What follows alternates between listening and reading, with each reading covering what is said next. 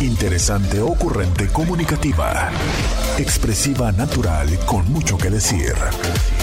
Este es el podcast de Roberta Medina. Bueno, Inti, hoy tengo eh, un tema con dos aristas que creo que van a ser interesantes para ti.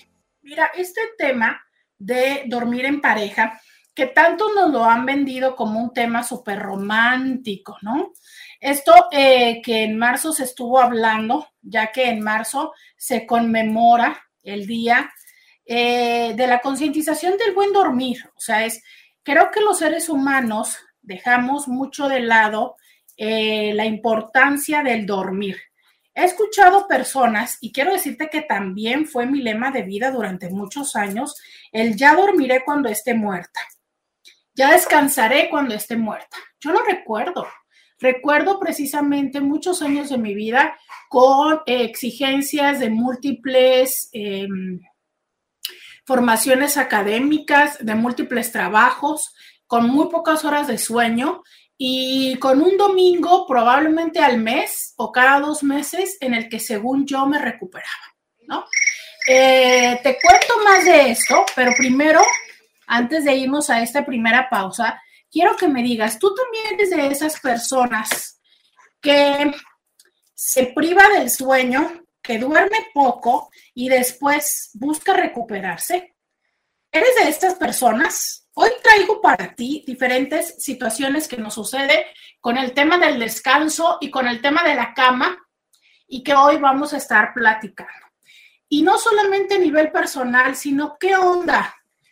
Si es cierto que está muy padre dormir en pareja, sí es cierto que es así como súper romántico, súper ideal, fabuloso, ay, así como se ven las películas de dormimos abrazados y despertamos amándonos. ¿Es cierto eso? De todo eso vamos a platicar el día de hoy. Ventajas de dormir en pareja. Eso será uno de nuestros temas.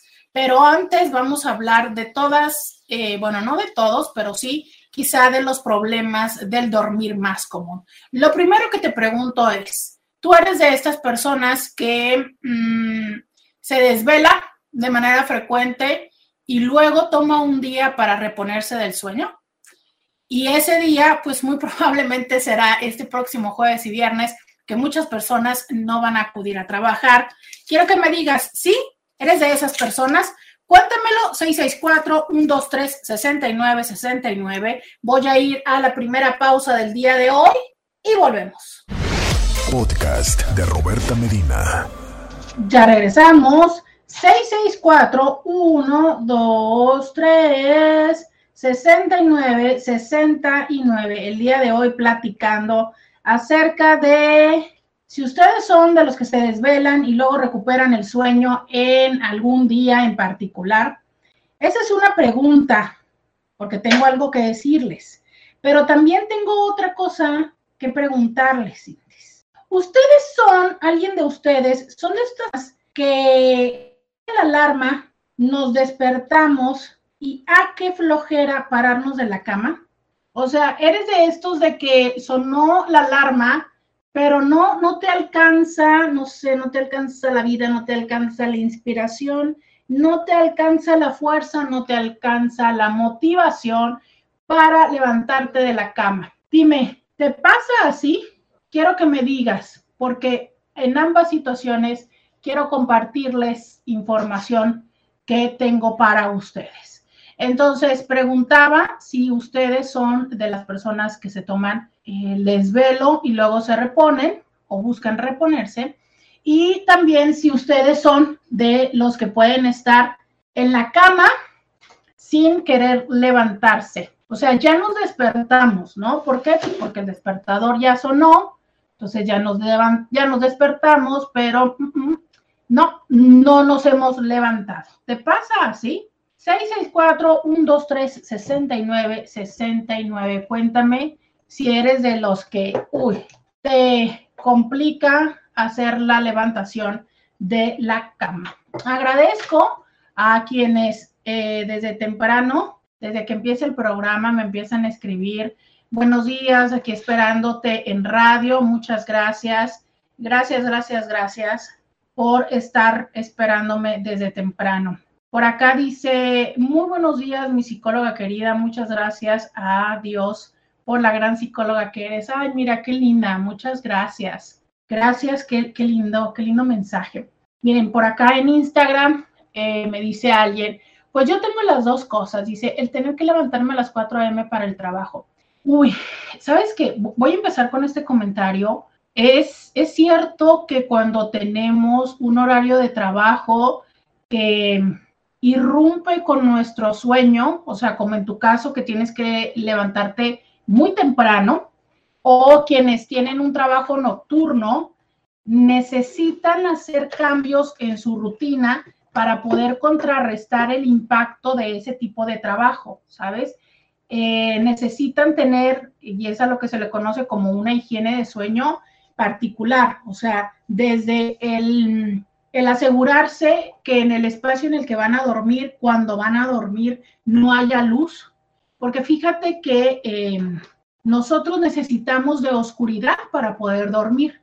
Y esto es todos los seres vivos, ¿no? Ya decíamos que nuestro cuerpo, nuestro ciclo circadiano, pues está diseñado para ir a descansar una vez que la luz disminuye, como toitico los animales. Entonces, si nosotros lo que pretendemos es dormir en el día como una forma de reponer el sueño que no tuvimos en la noche, necesitamos tratar de asegurarnos de tener las condiciones más parecidas en la noche para que nuestro cuerpo pueda lograr ese nivel de descanso.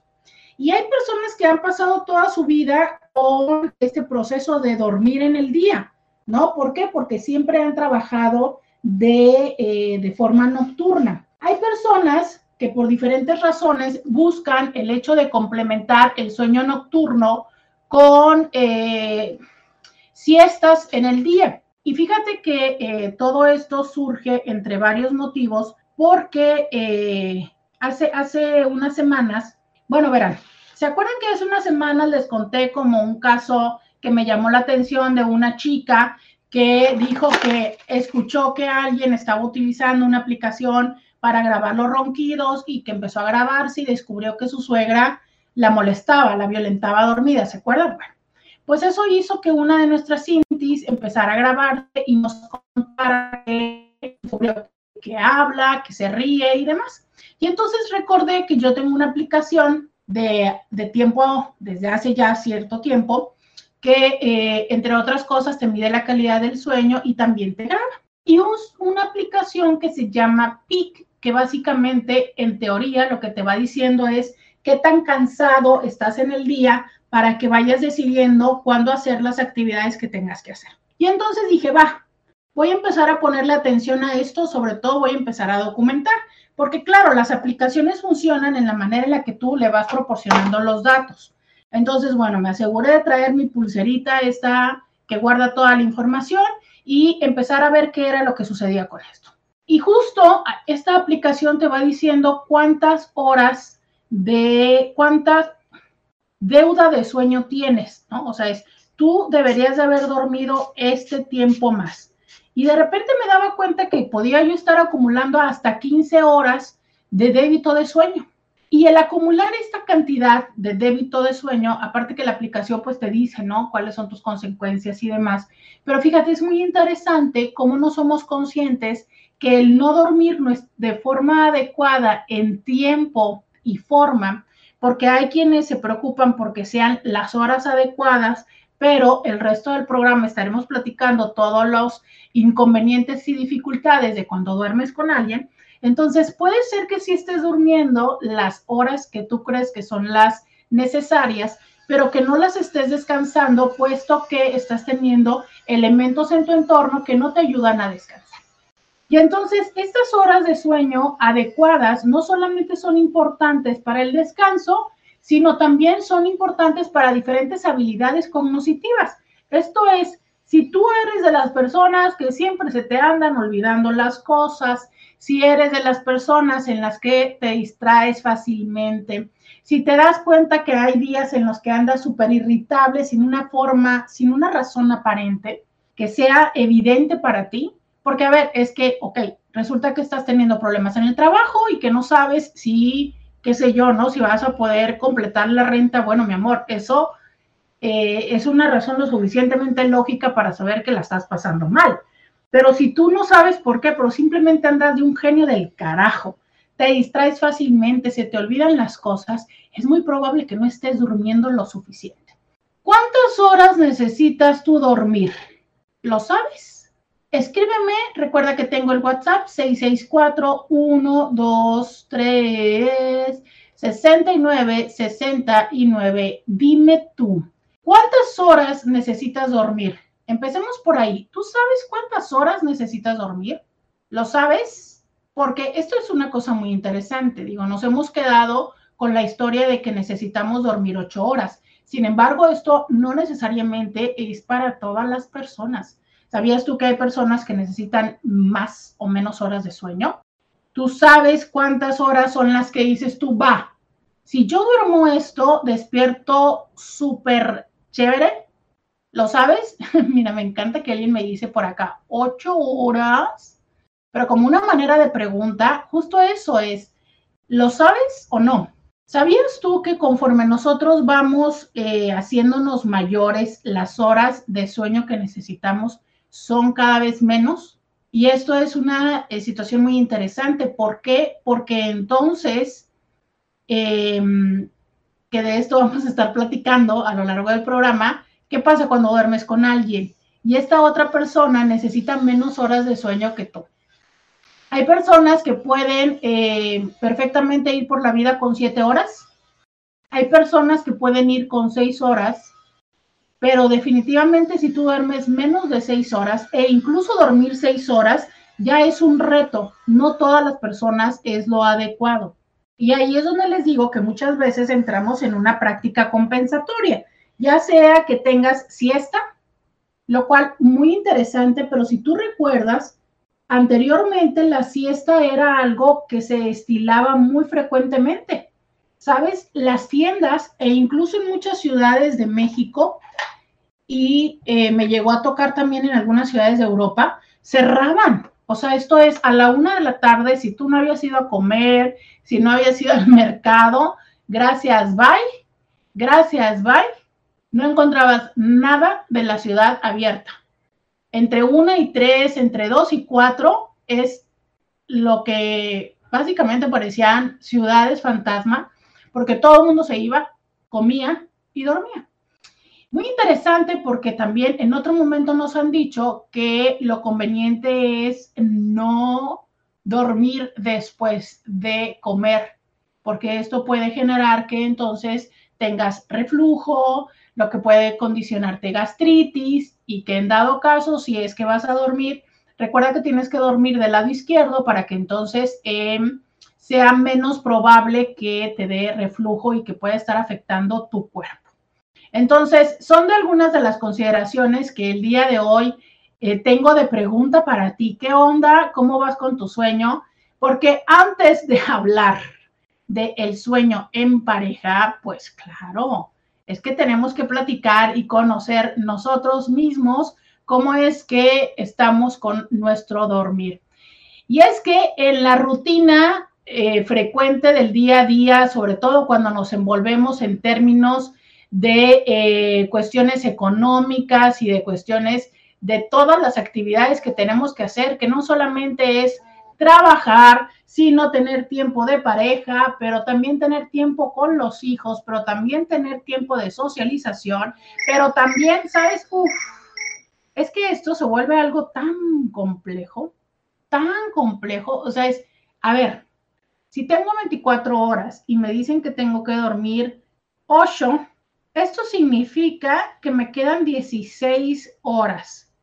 En teoría, en teoría, yo trabajaría ocho, ¿verdad? Pero a ver, seamos honestos. ¿Quién trabaja ocho horas al día? Manita arriba si trabajas más de ocho horas, manita abajo si trabajas ocho horas al día. Quiero saber ocho horas o menos. Manita arriba, trabajas más de ocho horas. Manita abajo, trabajas ocho o menos, si es que esto es posible. Y entonces cuéntanos cómo le haces. Vamos a ver cómo andamos en estos términos para ver cómo es que nos afecta en nuestra convivencia y de pareja. Manita arriba, trabajo más de ocho horas. Manita abajo, trabajo ocho horas o menos. Por lo pronto, yo me voy a la pausa y volvemos. Roberta Medina, síguela en las redes sociales. Ah, ya terminamos, digo, ya terminamos. ya regresamos, 664-123-6969. Oigan, me escriben muchas y muchos intis y me dicen que trabajan más de ocho horas al día. Eh, solamente dos personas, tres personas me escribieron que no. Eh, bueno, una, una chica me dijo que no, le pregunté que cuánto, que, en qué trabajaba y me dijo en limpieza en San Diego. Híjole, es que aún así el trabajo de limpieza es un trabajo eh, cansado, ¿no? Y muchas veces pueden ser menos de ocho horas, pero también, eh, ay caray, eh, pero también puede ser una, una labor significativa. Por acá hay alguien más que me dice que menos, a ver si también me escribe en qué trabaja, a ver si también me escribe en qué trabaja. Vamos a ver, me encanta, fíjense, yo no quiero decir nada. Dice, trabajo 8, pero como trabajo en Estados Unidos, estoy de 10 a 12 horas fuera de casa, 5 días a la semana. Absolutamente cierto esto, ¿sabes? Eh, también es cierto esta situación donde, pues si trabajamos menos, perdóname, donde se suma el tiempo de mm, traslado y eso pues multiplica las horas fuera de casa. Y sobre todo las personas que trabajan en Estados Unidos, que en esta zona fronteriza, híjole, mm, puede ser complicado, ¿no? El, de repente decidir, híjole, vivo en Estados Unidos y entonces la condición de vida desde lo económico se vuelve un poco más mm, estrecha. entonces vivo en Tijuana para tener un nivel de vida mejor, pero pues no necesariamente una calidad de vida mejor. Y es ahí donde decimos, híjole, ¿qué prefiero?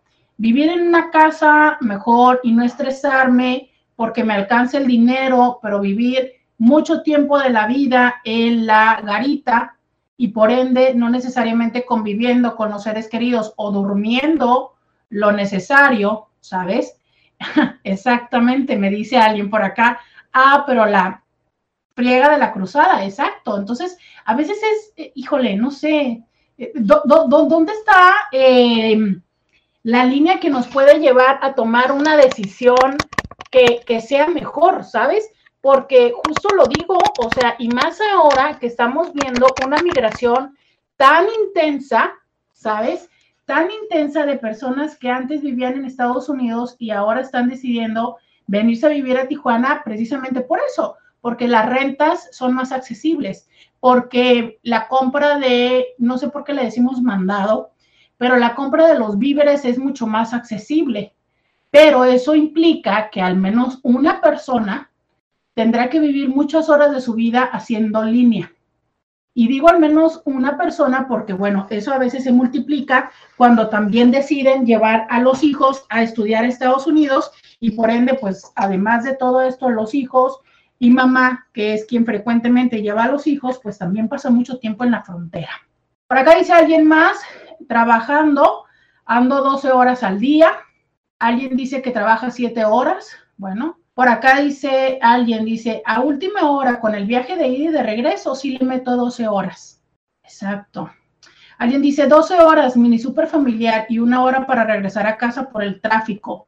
Y en la mañana son 30 minutos. Entonces, trabajas 12 horas, pero una hora 30 de camino, o sea, son 13 horas 30. De las 18 que nos quedaban, a ver, qué feo que uno tenga que sacar la calculadora, pero estamos en que nos quedaban, ah, no, nos quedaban 16, menos 13.5, pues ya, no, ¿cómo crees que te queda tan poquito para dormir? A ver, algo estoy haciendo mal. Si nos habían quedado 16 horas y tú dices que usas 13.5, estás hablando de que te quedan 2.5 horas libres. 2.5 horas libres para convivir con la familia, preparar los alimentos, ¿no? Dicen Domingo Cerramos, y es tan hermoso despertarme sin que soy el despertador. Fíjense que ayer, ayer estábamos aquí en, casa, eh, en el típico domingo de pijamas, ¿no? Estábamos compartiendo Paulina, a quien le mando un besote. Eh, estábamos compartiendo Paulina, la mamiringa y yo viendo la tele en pijamas. Y de verdad que eso fue lo que yo dije. O sea, qué chido es cuando no tienes que trabajar, ¿no? O sea, cuando no tienes que ir corriendo, que despiértate, que hace esto. Qué chido es eso. Qué, qué padre cuando puedes disfrutar de esto. Pero ¿qué hacemos frecuentemente? Ah, es domingo, córrele porque tenemos que ir a comprar los víveres, tenemos que ir a visitar a la abuela, tenemos que, ¿no? O sea, y usualmente vivimos en, esa, en esa complicación. Alguien por acá me dice, trabajo cinco horas. A ver, ¿en qué trabajas? Oigan, ya me está dando curiosidad saber en qué trabajan. Generalmente trabajo casi 12 horas de lunes a viernes. ¿Se fijan? Pareciera que la mayoría trabajan 12 horas. 10 horas aproximadamente en el trabajo. Eh, por acá dice, a ah, mí me mandaron un mensaje otro día, híjole, este, sorry, porque me mandó como una super carta, pero de verdad es que, Intis, créanme, lo que me encantaría poder estar atenta a sus mensajes todo el tiempo, pero en cuanto termino el programa, la verdad es que me dedico ahora sí que em, a la consulta y después de la consulta a mi vida personal, entonces no puedo, lo siento, leerles más que cuando estoy aquí, pero ya saben, de 11 a 1, escríbanme todo lo que quieran que con gusto los leo. Dice alguien más, trabajo 12 horas diarias, solo uso 20 minutos en cambiar guardia durante 21 días consecutivos internando, solamente 7 días libres. A ver, entonces estoy entendiendo que trabajas 12 horas diarias y eh, esto es por 21 días y luego descansas. Es así, ok. Por acá nos dice alguien, cuatro horas cuido a una niña en San Diego y vivo también aquí en San Diego y se me acomoda a las horas cuando mis hijas están en la escuela. Bueno, esto está padre, ¿no? Como tienes eh, acomodado y creo que a veces hay momentos en la vida en los que cierto trabajo nos puede dar un privilegio de esa manera de decir, a ver, se me acomoda bien y hay otros momentos en la vida en las que tenemos ciertos proyectos o ciertas necesidades y nos toca darle que darle, ¿no? O sea, que si a veces que queremos, no sé, un viaje o a veces que tenemos una deuda y pues ni modo, o sea, trabajamos más o de formas eh, más exigentes que en otro momento. Alguien me dice, cuida ancianitos en sus casas, pero pues cocinar, limpiar y atender al esposo después de trabajar es muy cansado.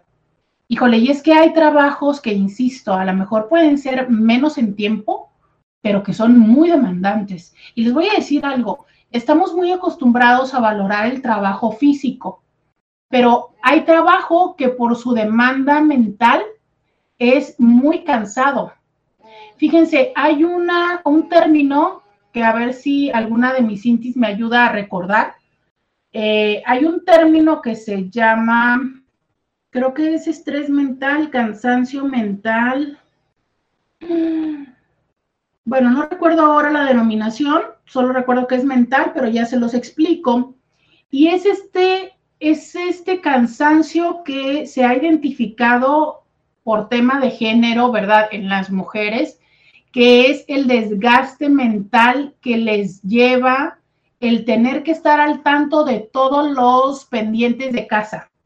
Y entonces alguien decía, bueno, es que las mujeres les dicen, bueno, pero ¿de qué te cansas, no? Si tú estás en casa, tú no trabajas.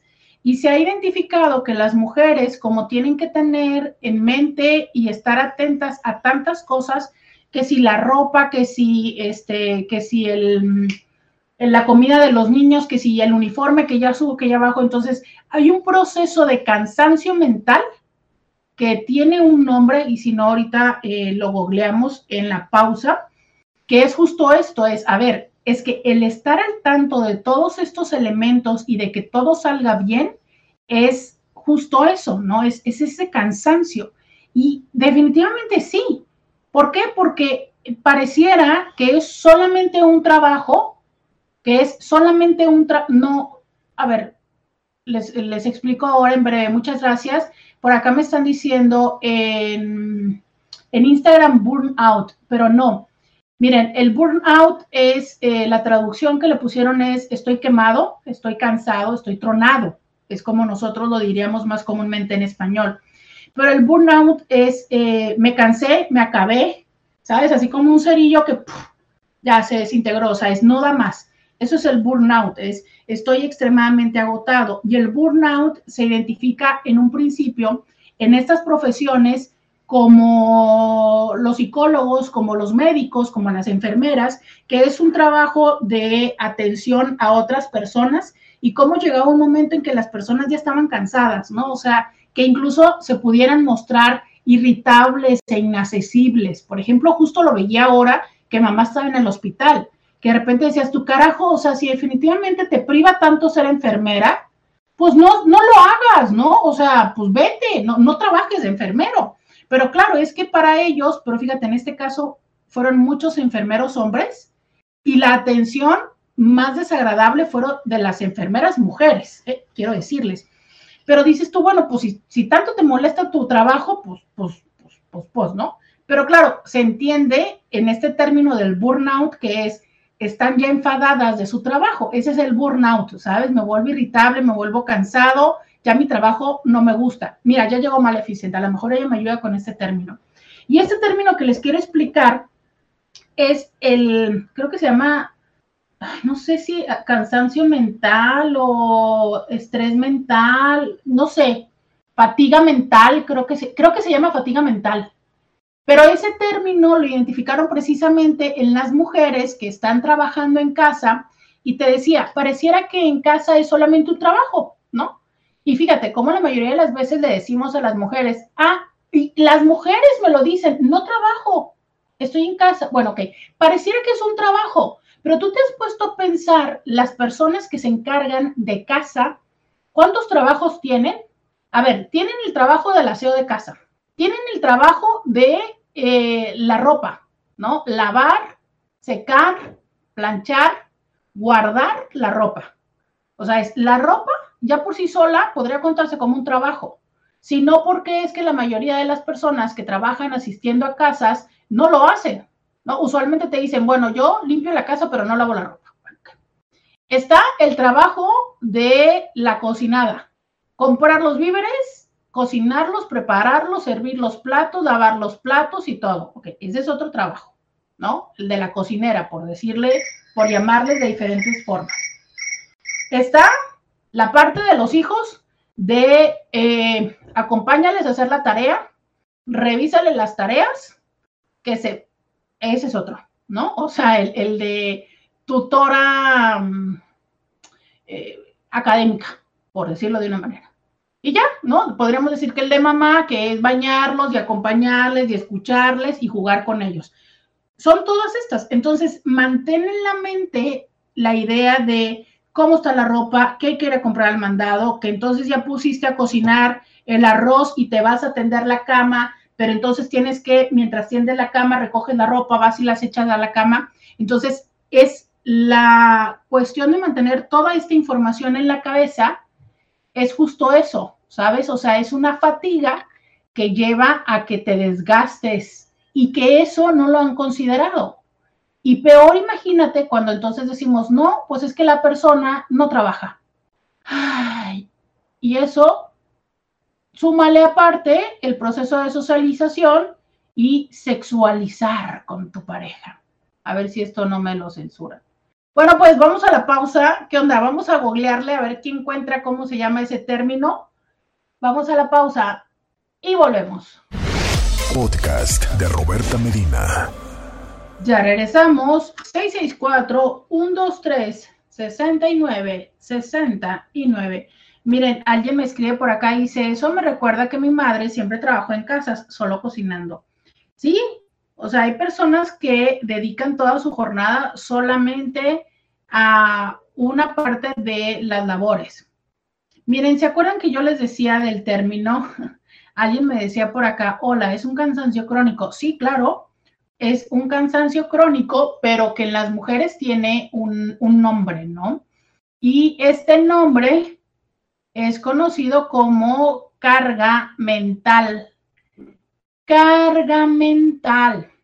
Este término que se refiere al conjunto de tensiones inducidas en una persona por las exigencias del esfuerzo mental y emocional en un determinado contexto, se ha extendido también con rapidez del espacio de trabajo al ámbito familiar y al doméstico.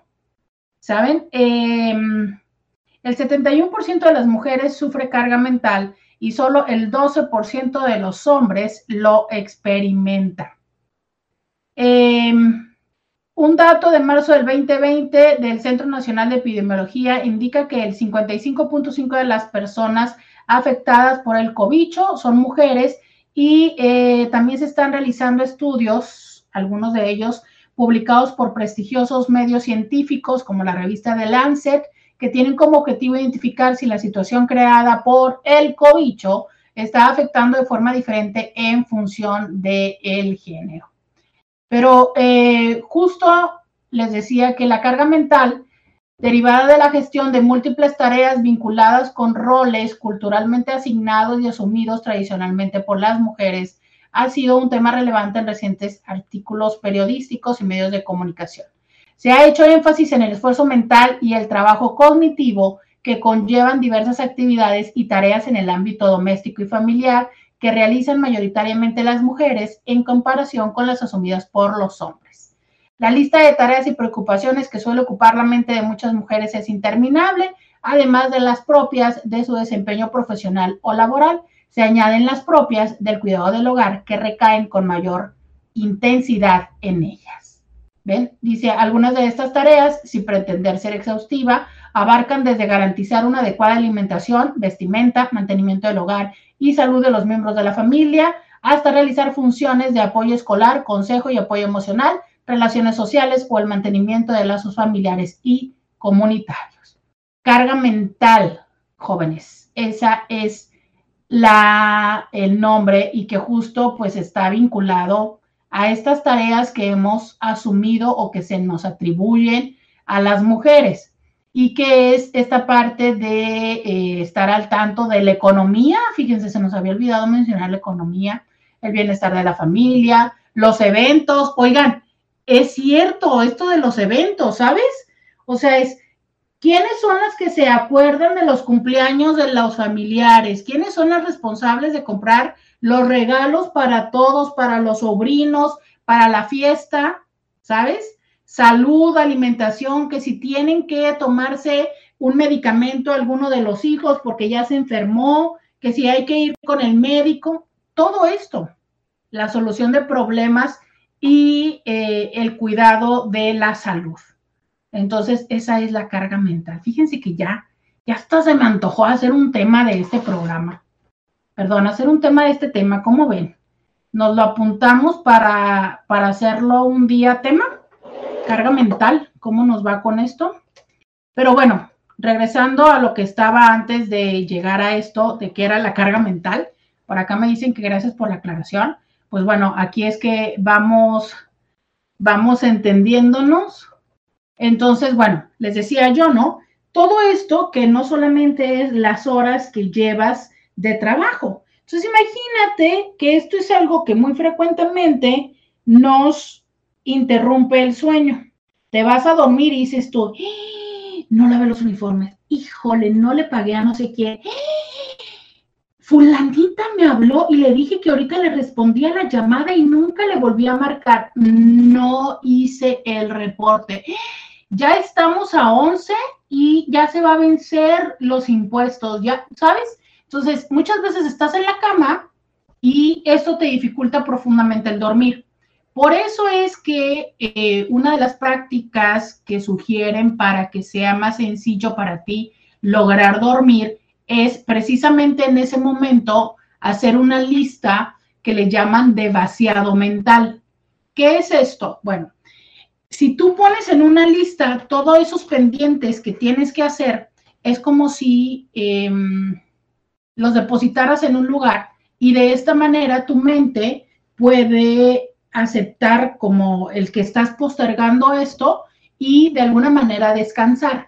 Entonces, hay quienes dicen que no, que porque muchas veces el empezar a hacer todo esto, hay a quienes les puede generar ansiedad y decir, ¡Ah! tengo todo esto que hacer, no me puedo dormir. Pero hay otras personas que sí les funciona porque dicen, bueno, ok, entonces así puedo saber a qué horas me tengo que despertar mañana y qué es la prioridad de lo que tengo que hacer el día de mañana. Yo todas estas sugerencias se las estoy compartiendo, pero como, como siempre hay que contextualizarlas. O sea, puede ser que haya a quienes sí les funciona el hacer esta lista de vaciado mental y hay a quienes puede ser que les genere ansiedad. Hoy quiero decirles que este tipo de eh, situaciones donde se nos dificulta dormir, mucho tiene que ver con ansiedad, Intis. O sea, estamos muy acostumbrados a vincular los problemas del sueño con depresión. ¿De qué manera? Ah, bueno, que si una persona duerme mucho, tiene depresión. Pero no nos damos cuenta cómo también puede afectar el tener ansiedad para dormir. Y si ustedes recuerdan, cuando yo empecé el programa, lo primero que les pregunté es, ¿Ustedes son de las personas que les cuesta trabajo levantarse de la cama? Son estas personas en que se despiertan y, uy, de aquí a que se levantan de la cama les toma mucho tiempo. Pues esto puede ser precisamente porque cuando durmieron no tuvieron el descanso necesario y entonces su cuerpo les está diciendo básicamente un cinco minutos más. Fíjate que ahora que me cruza esta idea por la mente, te cuento que esto de cinco minutos más se sabe que no es la práctica más adecuada que puedas tener. ¿Por qué? Bueno, porque existen tres etapas, si es que no me equivoco, tres etapas en la fase del sueño por las cuales hay que pasar. Si son tres o son cuatro. Y entonces un ciclo de sueño significa pasar por todas estas etapas. Haz de cuenta que vas cayendo, literal, en un sueño de manera tal en que la fase del sueño profundo es cuando finalmente podríamos decir que tu cerebro se desconecta, descansa y deja a tu cuerpo, ¿sabes? ¿Por qué? Porque se desconecta y es como se va y se duerme un, un ratitito, ¿no? y después retoma el control de tu cuerpo. Y entonces es como, imagina el estar cayendo como si fuera un pozo profundo y luego vas para arriba y luego vuelves a caer y vas para arriba. Y a estos ciclos completos de caer en esas tres etapas, aproximadamente mientras nosotros dormimos, necesitamos de tres a cuatro ciclos así. Pero es muy importante en el momento en el que nos despiertan. ¿Te has dado cuenta que hay momentos en los que te despiertas y estás como más fresco y, ok, va, chido, ¿no? Me despierto. Y hay otros momentos en los que, híjole, no puedes ni mover el cuerpo, que te andas como muy en la lenteja, ¿sabes? Así como que, ¿qué, qué, qué, qué pasó? ¿Qué, qué? ¿De qué me hablas, no? Incluso te despiertas y dices, ¿qué? ¿Dónde estoy? ¿Por qué estoy aquí? ¿Qué pasó? ¿Qué día es? Y hasta te cuesta trabajo saber qué día es. Bueno, porque lo que sucede es que tu cuerpo hace estos ciclos de volver a subir para prepararse para estar en un estado de alerta, ¿sabes? Entonces, por eso lo ideal es despertarnos cuando estamos más en la superficie a cuando estás más en la profundidad. Esto hablando en el sentido figurado, como si el sueño fuera esto, un pozo en el que caes. De manera tal en que entonces estas aplicaciones que te ayudan a monitorear tu sueño, justo lo que hacen es despertarte más o menos cuando estás en estos momentos eh, de, sueño ligero y que sea más fácil incorporarte a tus actividades. En teoría, cuando tú pones una alarma, como has hecho una programación mental, ¿no? O sea, tú estás, te duermes y dices, ok, son las 12, me voy a levantar a las 8, voy a dormir como 8 horas. Esta es parte de lo que tu cerebro más o menos va entendiendo y que si tú llegas a tener una disciplina de decir todos los días me voy a despertar tal o le dejas, por así decir, el encargo a tu cerebro, pues tu cerebro de alguna manera colabora para que te puedas levantar al sonido de la alarma. Pero ¿qué pasa si empiezas con cinco minutos más, cinco minutos más, cinco minutos más. Esos 5, 10, 15, 20 minutos usualmente no son lo suficientes para que tú puedas caer en este ciclo de sueño. Digo, probablemente si andabas por ahí, pues lo terminas, pero si ya estás arriba, la realidad está en que no vas a volver a caer al sueño. Entonces, esos 5 o 10 minutos más que te diste no te dejaron caer al sueño, no fueron satisfactorios y le vuelves a picar 5 minutos más. Y así te la vas de manera tal en que no, van no vas a lograr llegar a ese lugar de profundidad, pero sí se te va a hacer tarde.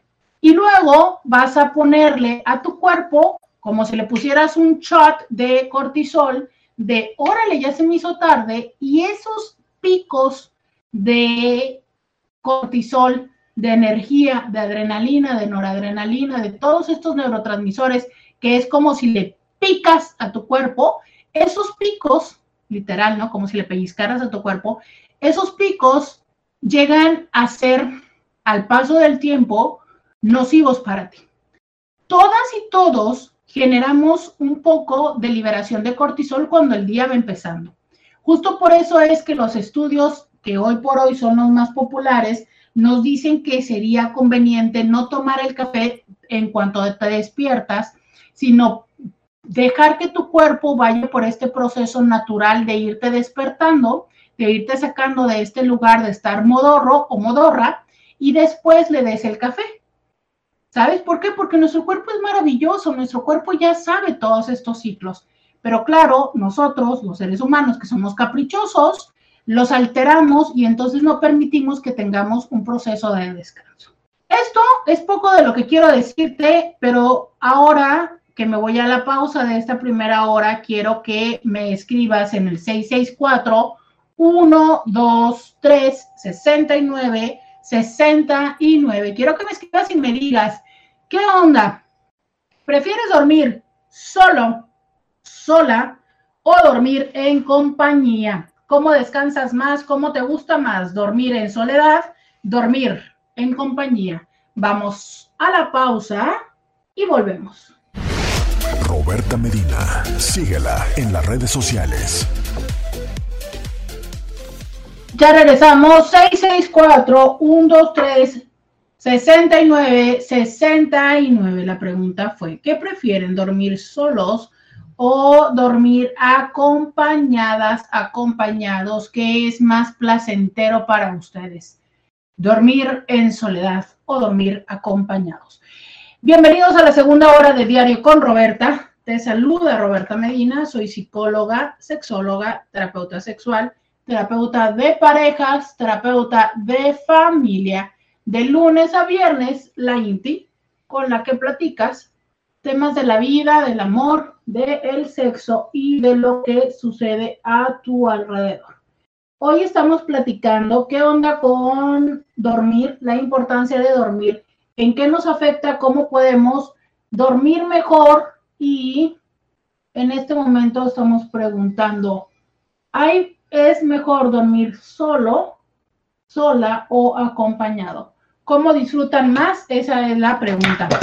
Fíjense que hasta el momento en Instagram van empatados. Hay un empate entre dormir solos y dormir acompañados. Eh, hoy quiero que me digan, miren, como siempre se los he dicho, hay algo que tiene que ver con cómo nos han vendido el dormir acompañados como un proceso romántico. Bueno, espérenme, antes de irme para allá, quiero terminar un tema que fue el primero de la hora anterior y no quiero dejar de mencionarlo. Eh, para todas las personas eh, que tienen esta dificultad de una vez que se despiertan levantarse de la cama, a esto se le llama clinomanía.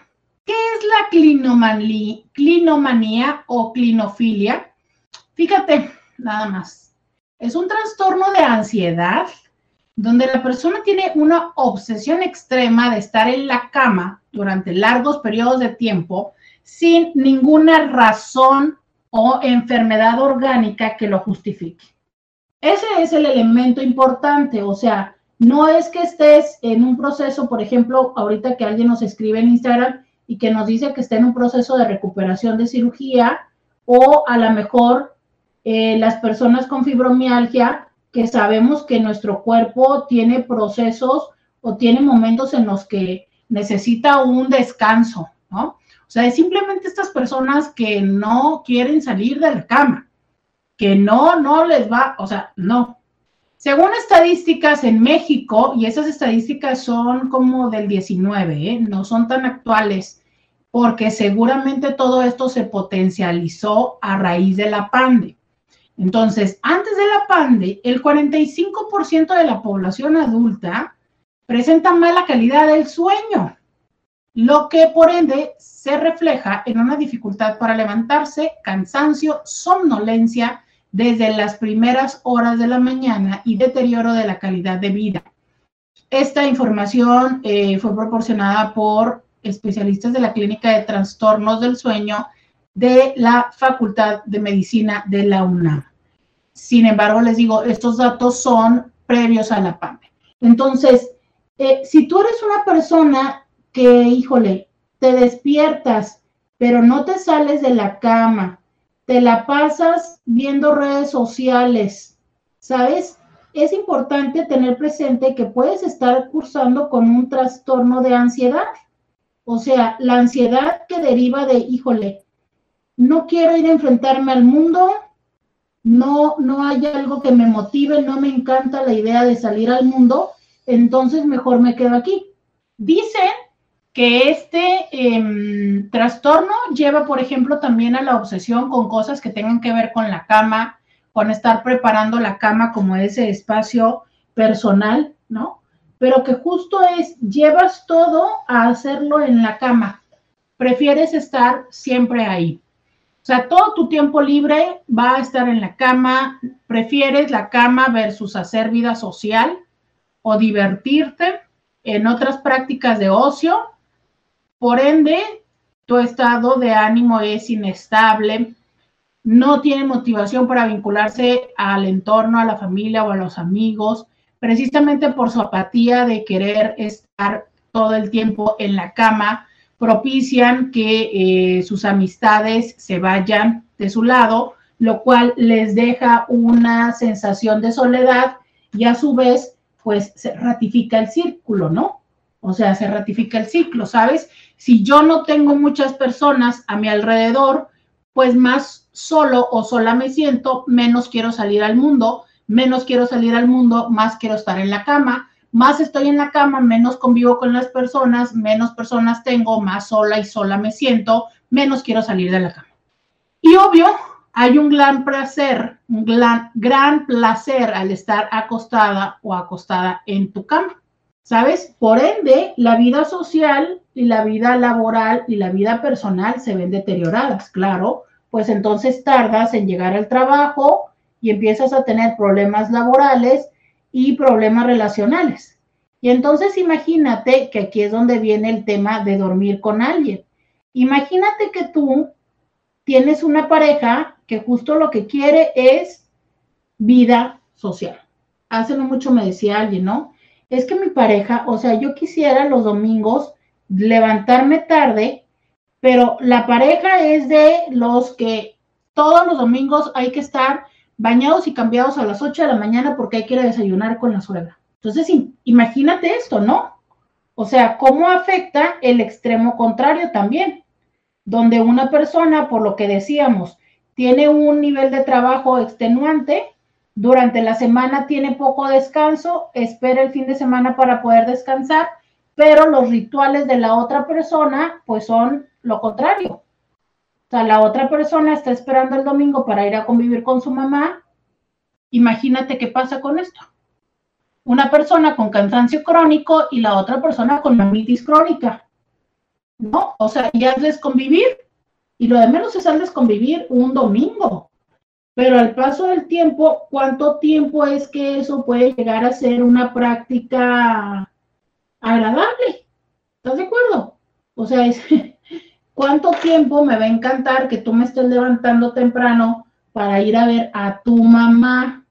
que bueno, en cuanto no sea la suegra más chida del planeta Tierra, pues no estoy segura que me encante ir a verla cada domingo, y menos si para ir a verla me tengo que levantar temprano cuando yo lo que estoy esperando es el domingo para dormir.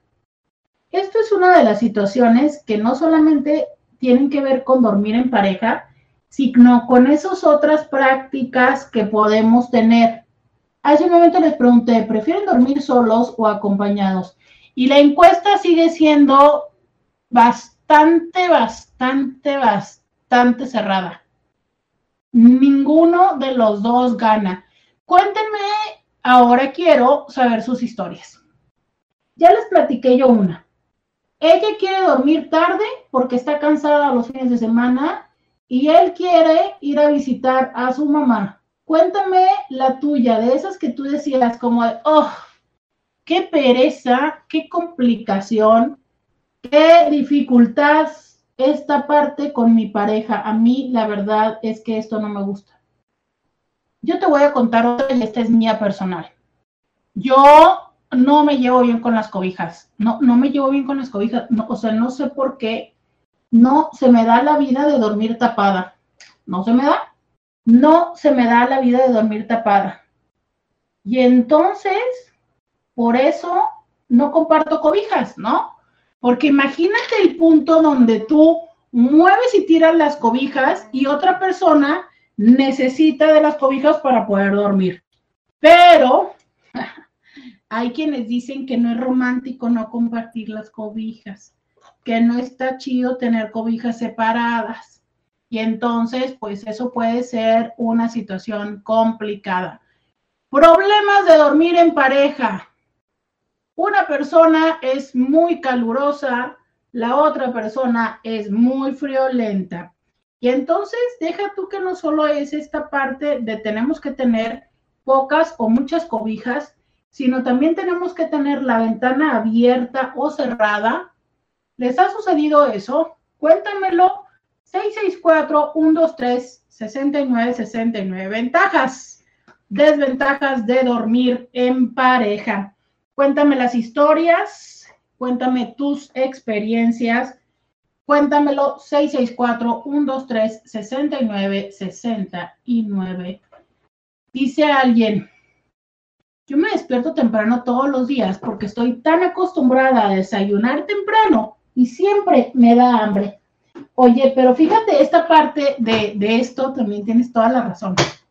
Cuando también pasa lo del desayuno y entonces hay quienes es como de, oye, ya no, vamos a desayunar y la otra persona de, no, es que yo quiero dormir más, o la otra persona le da la amorosidad, ¿sabes? La otra persona está así como de que quiere cama y tú lo que ya quieres es ir a desayunar.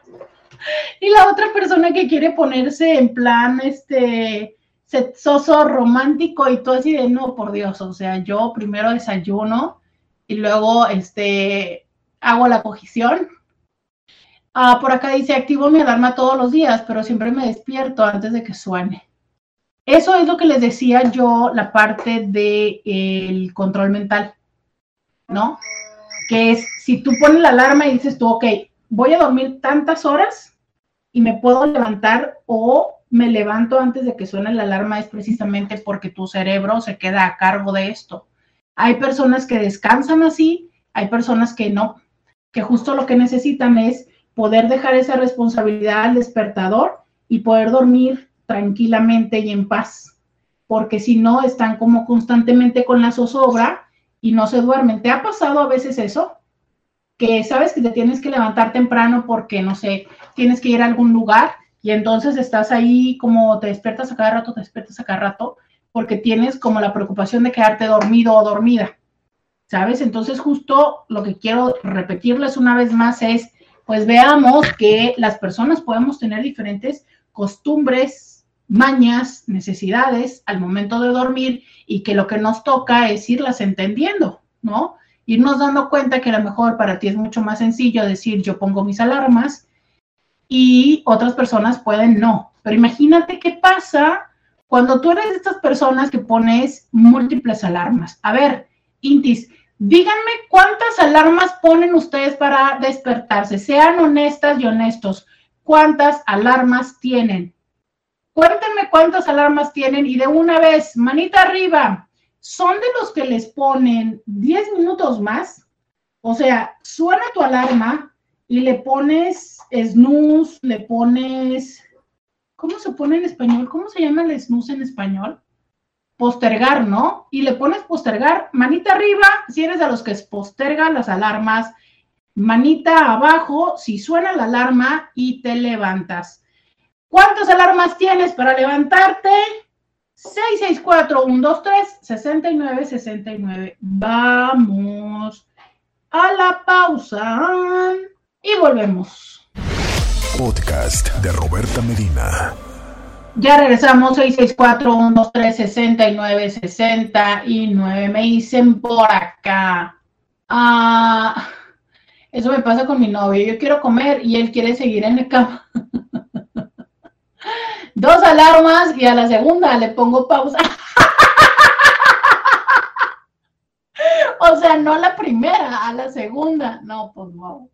Este, alguien más dice que sí pospone las alarmas, otra persona dice dos alarmas de cinco minutos.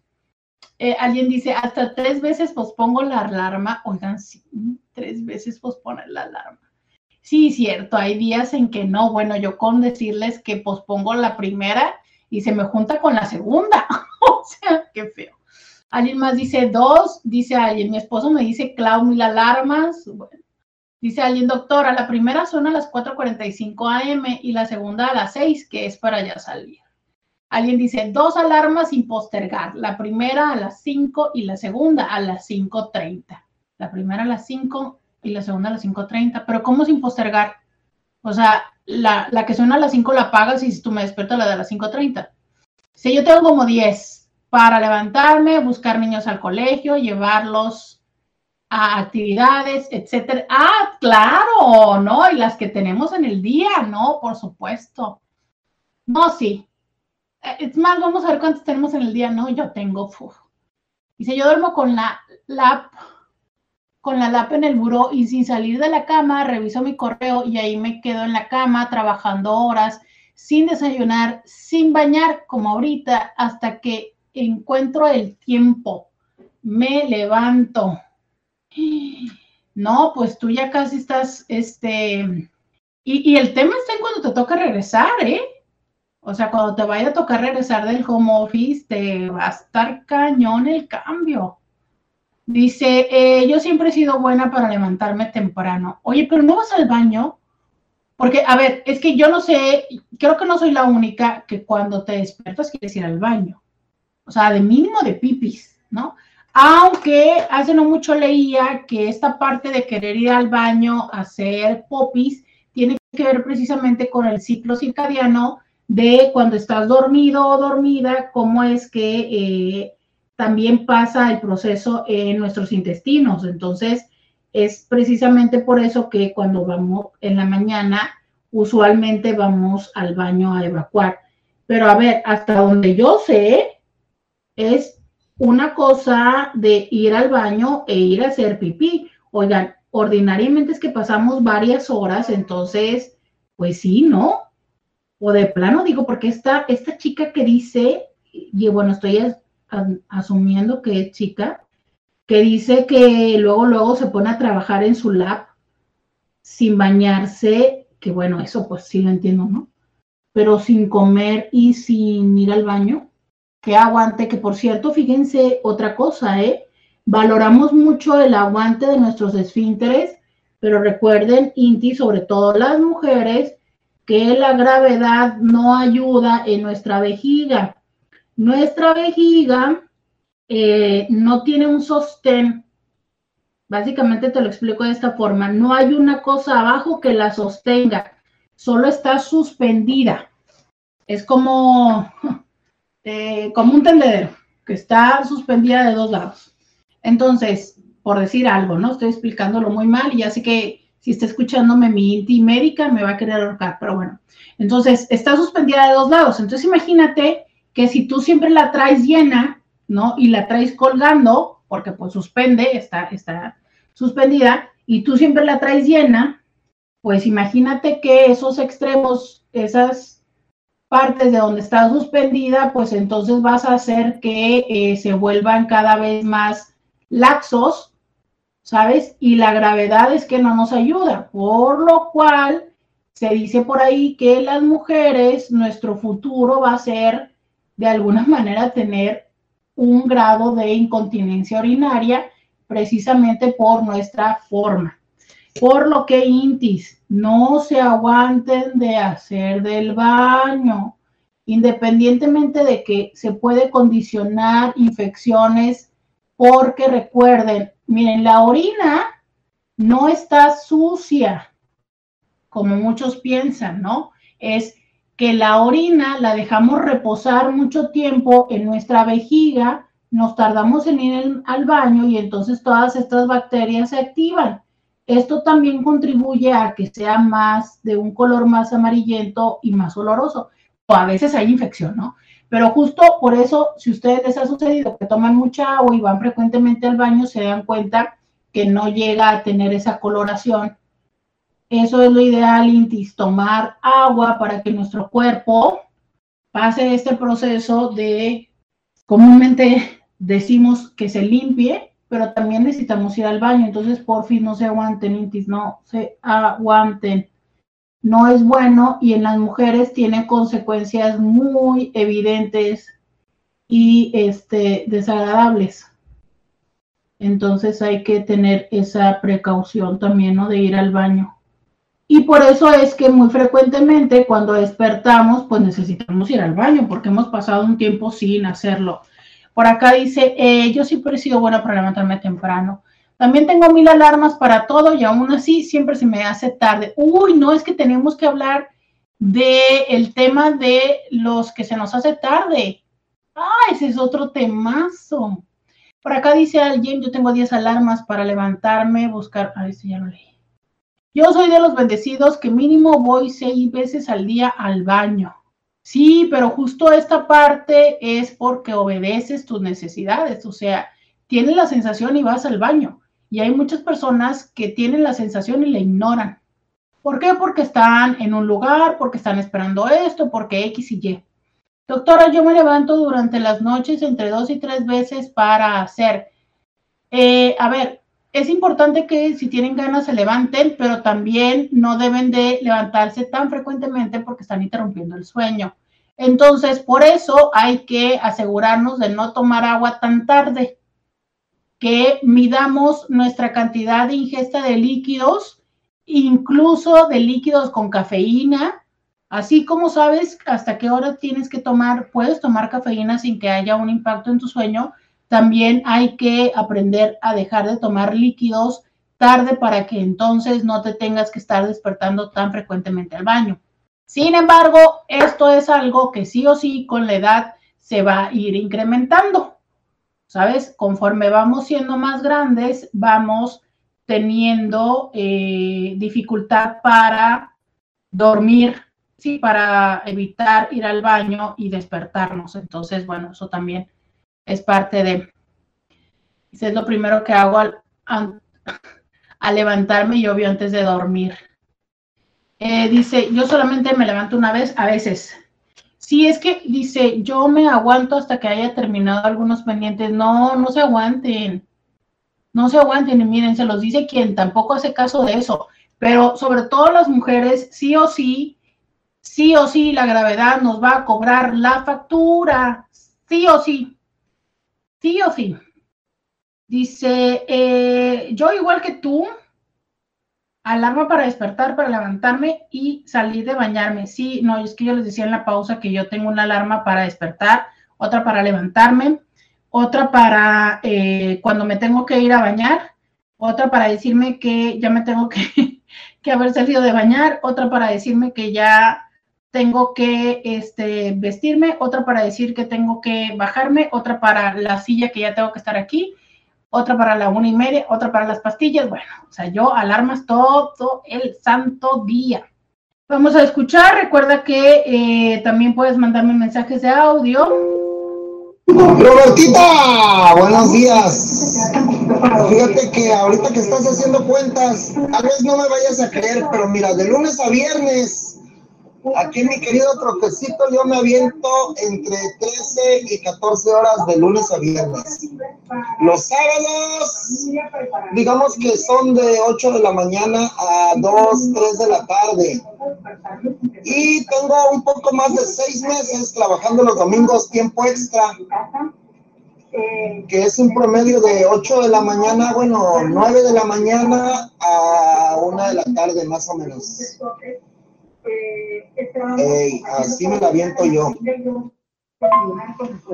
Roberto, fíjate que yo desde el año pasado dejé de dormir con mi querida Leona porque ella por la menopausia, ya te he contado en veces anteriores que de repente le da calor, de repente tiene frío y le encanta a ella dormir con el abanico prendido, cosa que a mí no la soporto el abanico, no soporto ni el ruido ni que me pegue el aire del abanico.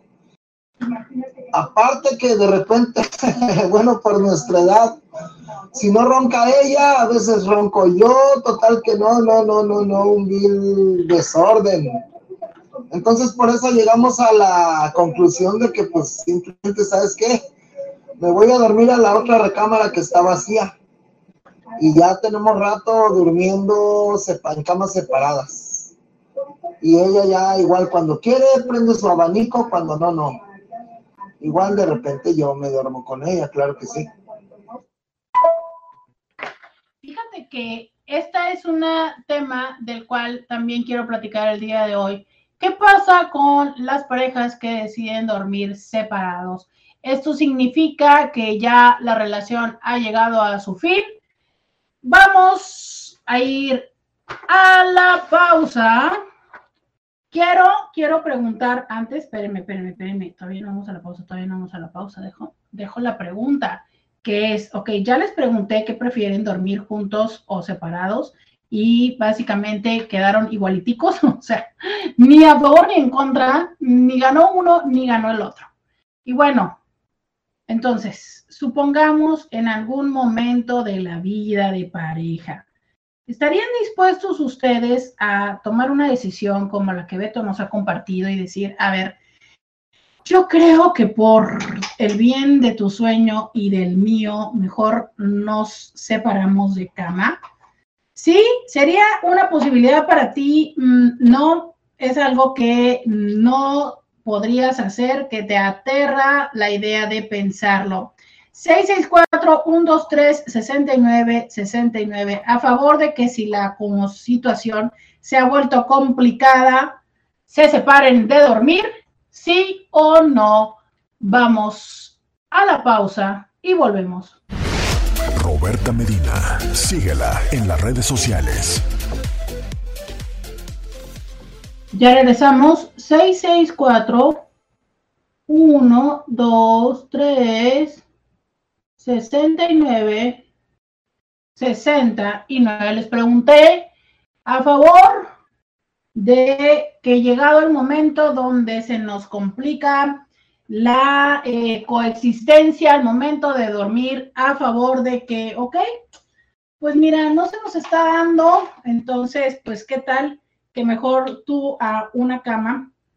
Que fíjate que muy frecuentemente esto coincide, como nos lo platicó Beto, con que ya los hijos no están, ¿eh? Entonces resulta mucho más fácil el, te vas a la habitación que ya está vacía y yo me quedo en la otra, ¿no? En la que era la de nosotros.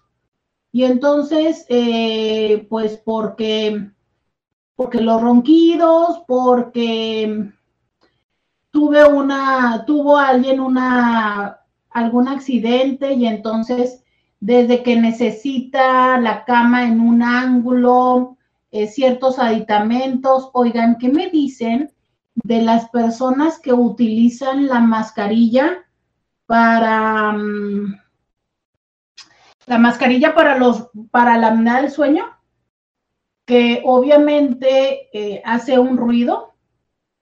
Por ejemplo, ¿saben qué? Ahora con lo del oxígeno, con lo de pues el cobicho, cuando mi papá usaba su máquina de oxígeno, carajo, está canijo, ¿eh? Está canijo, o sea, digo, pues nosotros en ese momento, pues mi papá estaba enfermo y por amor lo haces, pero oír una máquina que esté funcionando toda la noche es difícil, eh, eh, es difícil. Sí llega un momento en el que como que ignoras y te habitúas al sonido, pero estamos hablando de la onda de descansar, ¿no? Entonces, por eso les digo, Intis, cuando haya un enfermo o una enferma, por fin no sean gachos y denle tiempo de calidad al cuidador o la cuidadora, ¿no? O sea, colaboren para que la otra persona una noche o de vez en cuando pueda ir a dormir a otro lado, oigan, y no esté no solo al pendiente de él o la enferma, sino que también pueda dormir, descansar rico. Dice alguien, pues claro que la única posibilidad de dormir separados es por salud, por ejemplo, ronquidos que impidan dormir al otro. Oigan, eh, ahorita, ahorita, ahorita, ahorita se me olvidó leer eh, en voz alta lo que dijo un Inti que tiene toda la razón, Intis. Cuando duermes en pareja, no te puedes tirar pedos a gusto. Esa es una realidad. Esa es una realidad. Oigan, como por el respetillo, eso no es posible.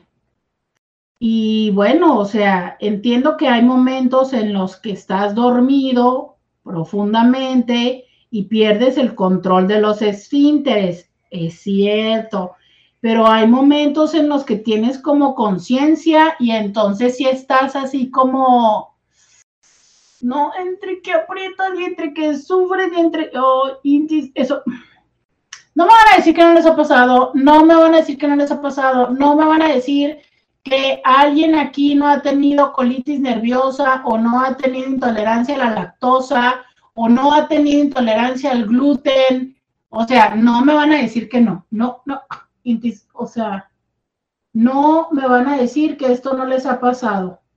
Y claro que cuando sucede es como, híjole, ¿no? Híjole. Ah, mira, dicen por acá. Pues a mí me acompañó porque gozo compartir con mi esposa y nosotros sí, y me pone los emojis de los pedos. Oigan, ustedes sí son de los de que se pueden acá, este, pedorrear sin, sin problema con su pareja. Cuéntenme, ¿de verdad ustedes sí? O sea, sí llega un momento en el que puede ser libre la pedorrera. Si a mi esposa no le gusta meter a los gatos al cuarto y a mí me encanta dormir con ellos, así que muy seguido me quedo a dormir en la sala rodeado de gatos.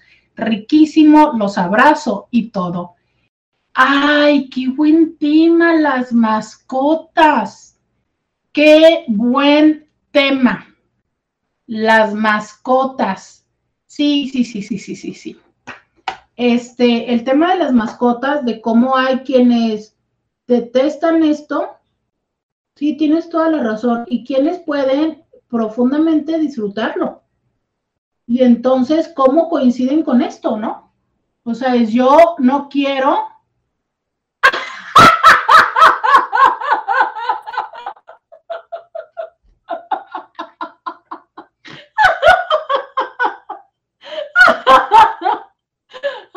te amo. Déjate de los pedos, el olor.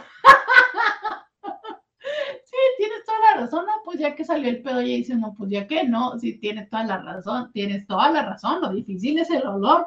Sí, sí. Oigan, no, y luego como el, el olor se guarda debajo de la cobija, no, ¡ay, qué horror! No, no, no. Oye, me encanta porque dice otra Inti, pues yo estuve 18 años con mi pareja y jamás me pude tirar uno. Skin. A ver, Inti, otra vez. Manita arriba, los que dicen, bueno, o sea, bye, me vale, ¿no? Sí, mire, dice Claudia, pedos con sueño no tienen dueño. Sí, sí, sí, o sea, yo lo entiendo cuando te duermes y pues ya, o sea, te dormiste y es, eh, no, no, no, no estás, estás dormida o dormido y pues no es como que estés ahí, este, no, controlando el esfínter, pues así pasó. No, pero cuando estás entre que medio te duermes o entre que estás ahí viendo la tele y va y te vale, ¿no? Dice alguien, con permiso, más vale perder un amigo que una tripa. Órale, nos dice otra chava que sí. Eh, ¿Ustedes qué, qué opinan, Intis? ¿Se vale? O sea, ¿sabes que hay personas que lo viven como, ay, no, es que eso es como, como incluso dicen, ah, sí, yo eso es como me siento súper, que la intimidad con mi pareja, ¿sabes? Porque nos tenemos tanta confianza que sí, vale. ¿Ustedes lo, lo ven como una forma de confianza o de ya falta de respetillo. ¿Ustedes qué opinan? 664 123 69 69. Manita arriba, sí a los pedos con la pareja, manita abajo de no, no, no, hay que el glamour, que no se pierda el glamour. ¿Qué opinan ustedes? Dice, bueno, exacto, cuando uno duerme ni huele ni nada. Pues es, es probable que no, pero imagínate que te despierta el sueño porque bueno, hay algunos que son así eh, ligeros, ¿no? O sea, que no hacen ruido, pero es que hay otros que de repente son de metralleta. Entonces te despiertas, ¿no? Por el ruido y sas, sas que te lo fumas, ¿no?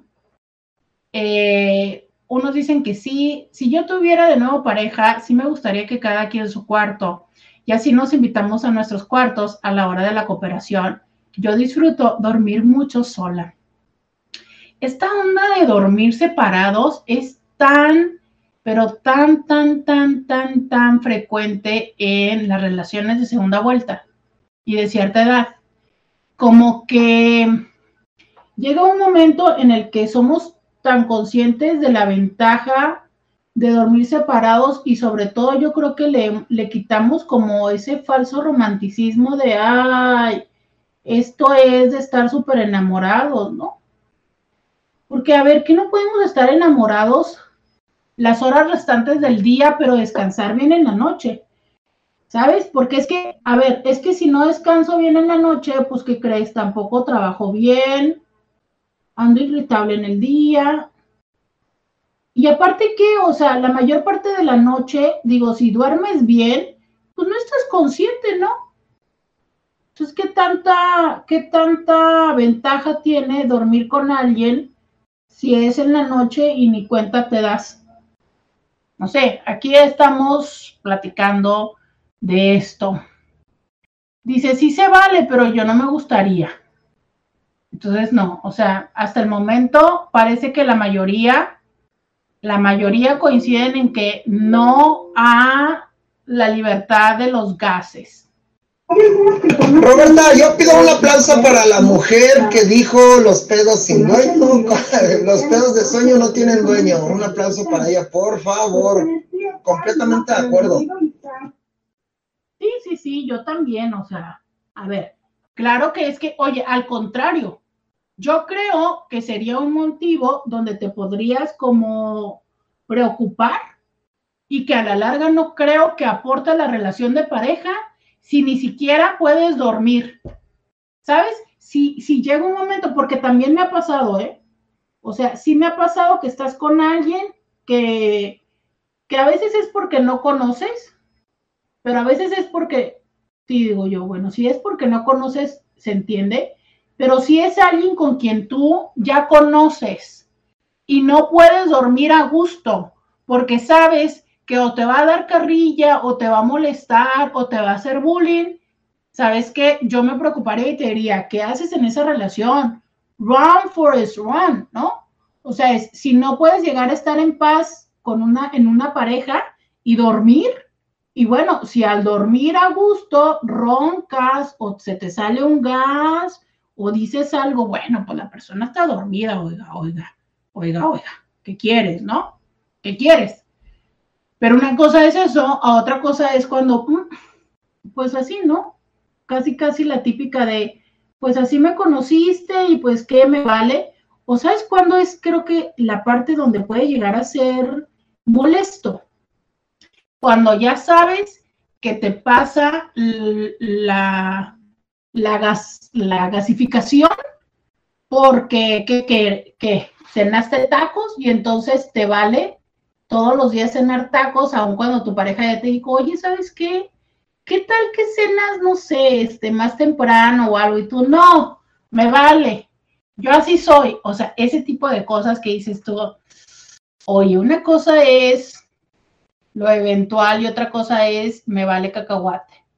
Dice, de hecho, a mí me gusta el concepto de living apart together. Me gustaría ese formato para una futura pareja. Y ahora regreso a este tema que les decía antes, ¿no? Ah, dice alguien, ojo, solo ya acostado si no ve al baño o al patio. Sí, aunque sea el cuarto de al lado. Oigan, entonces este concepto que eh, una vez más nos regalan los europeos y que cada vez está generalizando más, que es y que les decía, ¿no? En esta segunda vuelta y conforme más estamos en una edad avanzada, pues hay muchas personas que dicen, ay, no, no, no, no, no, no. O sea, yo ya viví el estar en una relación de pareja, ya lindo, lo romántico y todo, pero ¿sabes qué? Es que no hay nada como tener mi propio espacio, como dormir a gusto por las noches y entonces, gracias, yo prefiero seguir durmiendo y viviendo en mi casa. Y ya los fines de semana me voy a su casa o que él venga a la mía, hablando heterosexistamente, y entonces así es que como así es como compartimos. Por ende, hay muchas personas que hoy en día prefieren este modelo a irse a vivir juntos.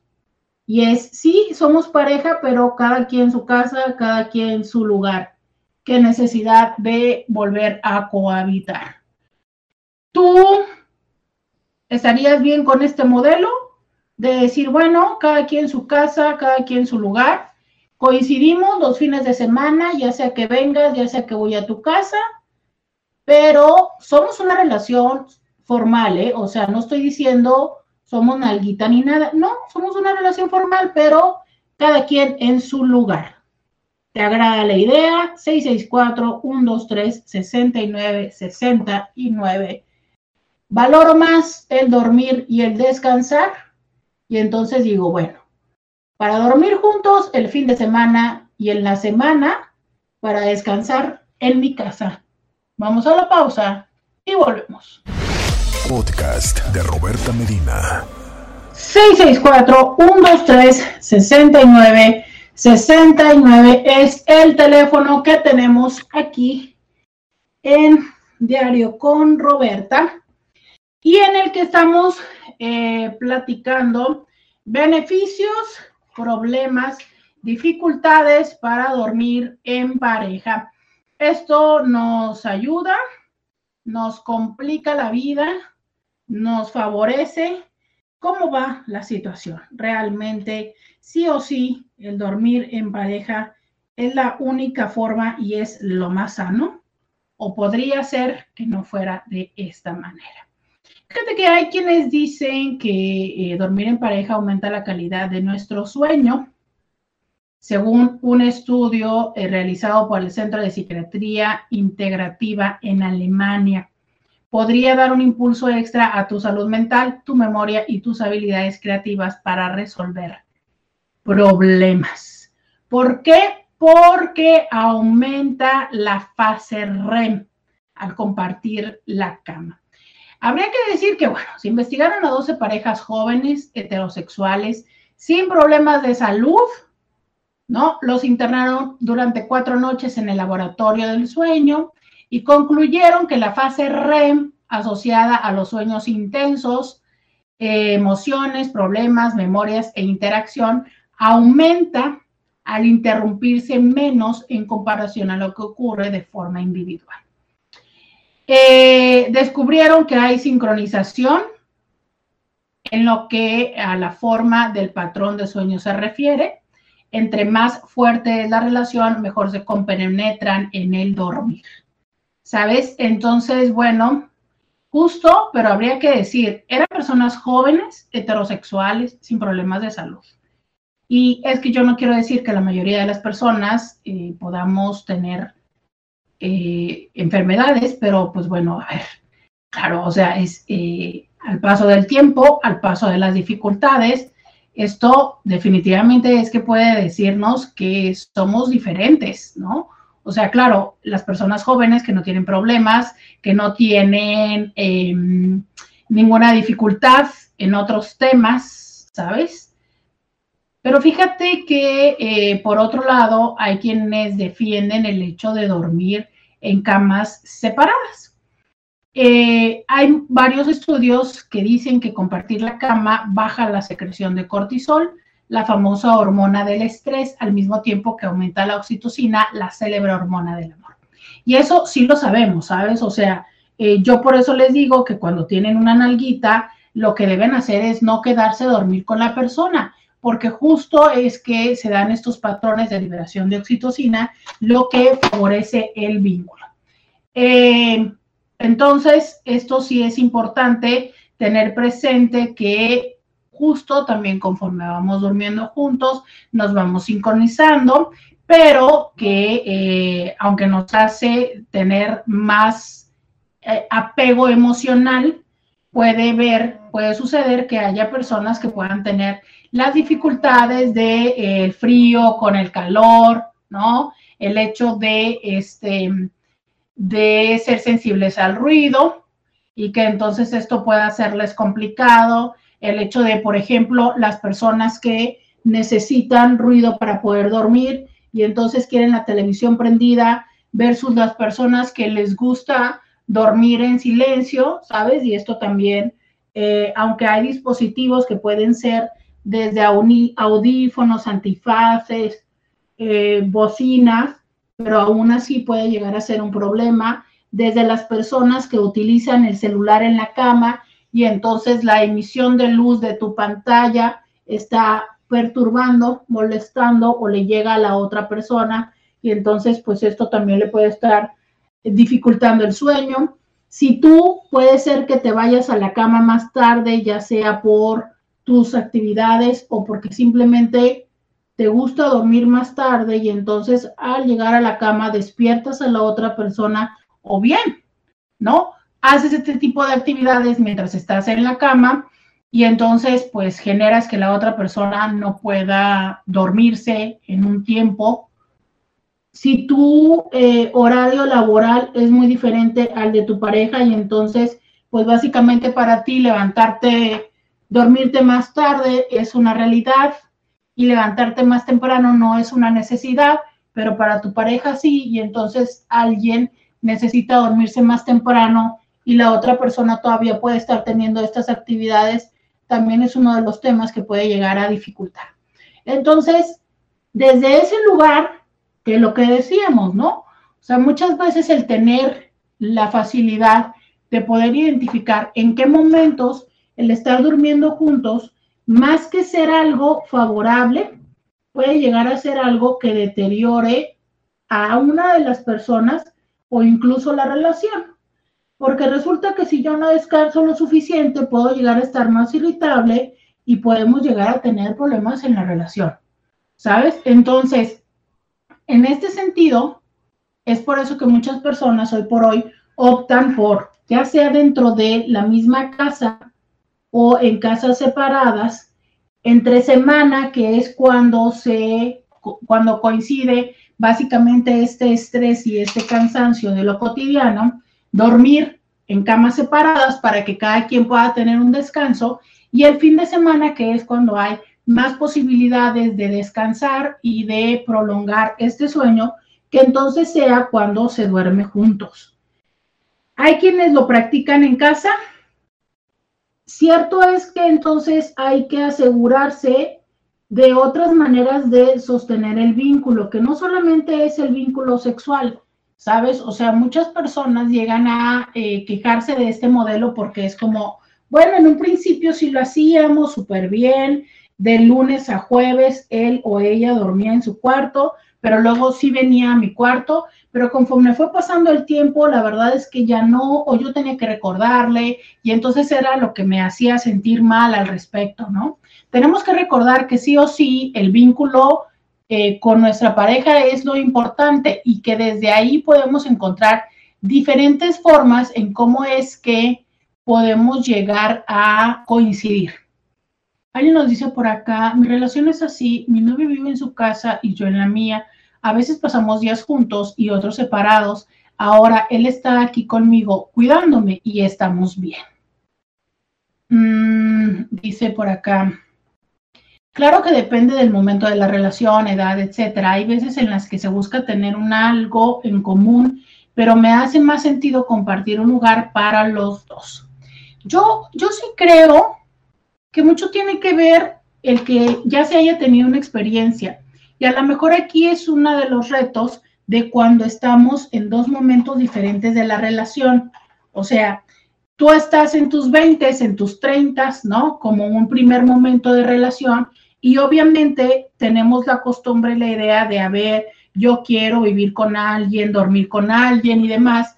Y otra persona que ya vivió esto y que dice, no, o sea, yo lo que quiero es tener calidad de vida, de dormir y todo, ¿no? Entonces, a veces cuando tenemos estas diferentes experiencias de vida, es donde tenemos que buscar cómo coincidir y cómo entender cuál es tu necesidad sin tomarlo personal. O sea, es, sí es esas veces en las que tenemos que entender que las diferentes experiencias de vida y momentos de vida pueden ser muy significativos. Y eso no significa que se haya acabado el amor, solo significa que hay diferentes situaciones, ¿no? Sí es importante, si van a hacer esta separación, el que esté claro cuál es el motivo y cuáles son como los límites, ¿no? porque muchas veces es como desde un lugar de comodidad personal y egoísta. Y aquí puede ser que la otra persona se sienta abandonada, porque muchas veces es como, ay, pues es que está embarazada y entonces hace mucho ruido y ronca mucho y yo me siento molesto. A ver, sí, pero el que está embarazada no es un proceso solo personal, ¿no? O sea, ha sido un acuerdo que han decidido tener hijos y que entonces es ahí donde se demuestra el apoyo. Ahí es diferente cuando hay otra condición que puede ya ser de mayor eh, etapa crónica, por así decirlo, o de por otro motivo, ¿no? Entonces, justo sí tenemos que hablar y no partir desde un punto solo egoísta de simplemente, no sé, ya no quiero dormir contigo porque no descanso, ¿sabes? Esta es la parte que es importante, cómo llegamos a este acuerdo. Pero sí, muy importante el tener presente y contextualizar que esto tiene mucho que ver con una experiencia personal, con un momento de vida y que también tendríamos que entender si nuestra pareja no está en ese momento de vida, si nuestra pareja todavía está buscando un modelo tradicional y cómo podemos llegar a coincidir en ello. Porque sí es importante tener presente que cuando vives con una persona que no ha tenido esta experiencia y que necesita, la busca, la quiere, pues a veces es parte de este paquete de coincidir con alguien y así como esta persona puede aprender a vivir y a convivir con tus hijos y con todas tus circunstancias que le son distintos o diferentes a ellos, pues entonces a lo mejor a ti te toca hacer un esfuerzo para volver a experimentar esta experiencia de vivir juntos, de compartir y de dormir, aunque pueda llegar a ser muy incómodo. Y esta es una de las tantas diferencias que estando en pareja muchas veces nos toca entender, asimilar y, ¿por qué no?, hasta llegar a coincidir. Muchísimas gracias a todas y todos los que me acompañaron a través del 1470 de la M. ¡Hasta mañana! Roberta Medina. Escúchala en vivo de lunes a viernes a las 11 de la mañana por RCN 1470 AM.